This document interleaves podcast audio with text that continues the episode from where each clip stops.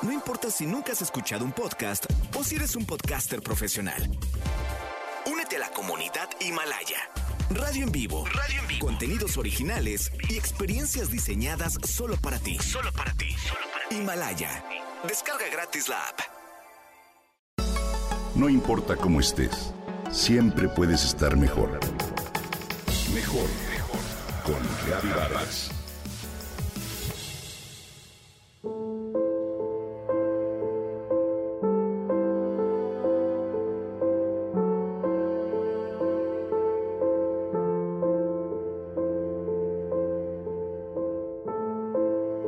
Cuando mi hermano enfermó y su enfermedad fue catalogada como desconocida, mi estado de ánimo fue para abajo, me cuenta una amiga. Sin embargo, frente a mi pequeña, que ama profundamente a su tío, fui la fuerte y decidí contenerme emocionalmente. Me mantuve como si nada ocurriera. Mis emociones no perdieron fuerza al contenerlas, al contrario, se convirtieron en una especie de río que al final de todo se desbordó. Ahí aprendí que cuando algo te afecta de sobremanera, lo ideal es poder drenar las emociones o ventilarlas al menos. La escucho complacida. La ventilación emocional es un hábito necesario para nuestro bienestar.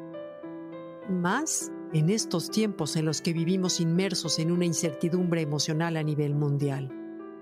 Desde que nacemos, manifestamos emociones y estas cada día se tornan mucho más complejas y profundas.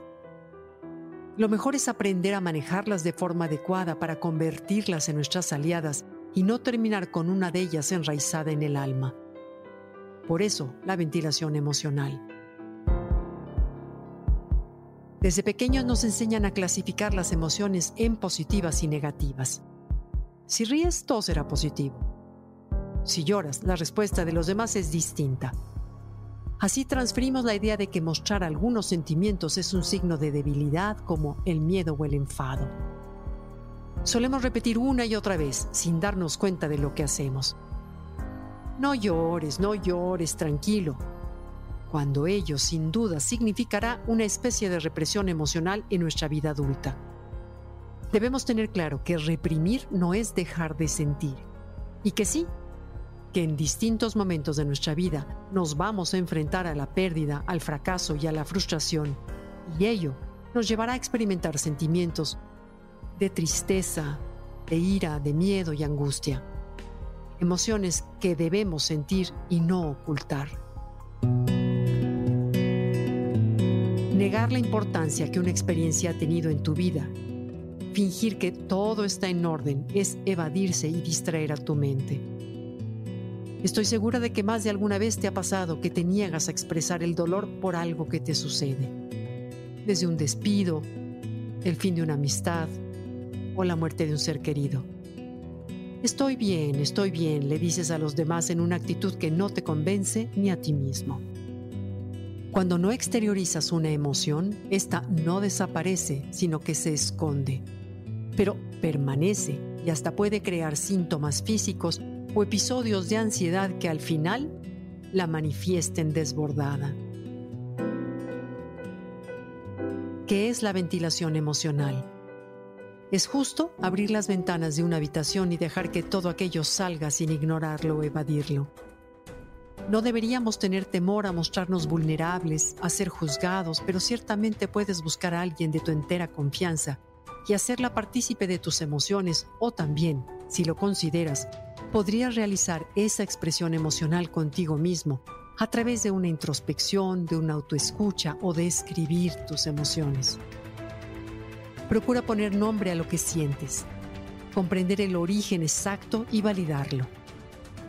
La meditación también sin duda es una valiosa herramienta o la ayuda de un especialista que te guíe en el proceso.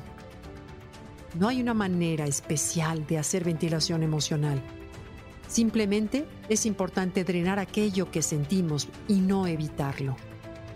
Concederle un espacio para que pueda entrar a nuestra vida viento fresco. No quedarnos con todo aquello guardado en un rincón. Llora, ríe, escribe, habla. Lo importante es ventilar las emociones.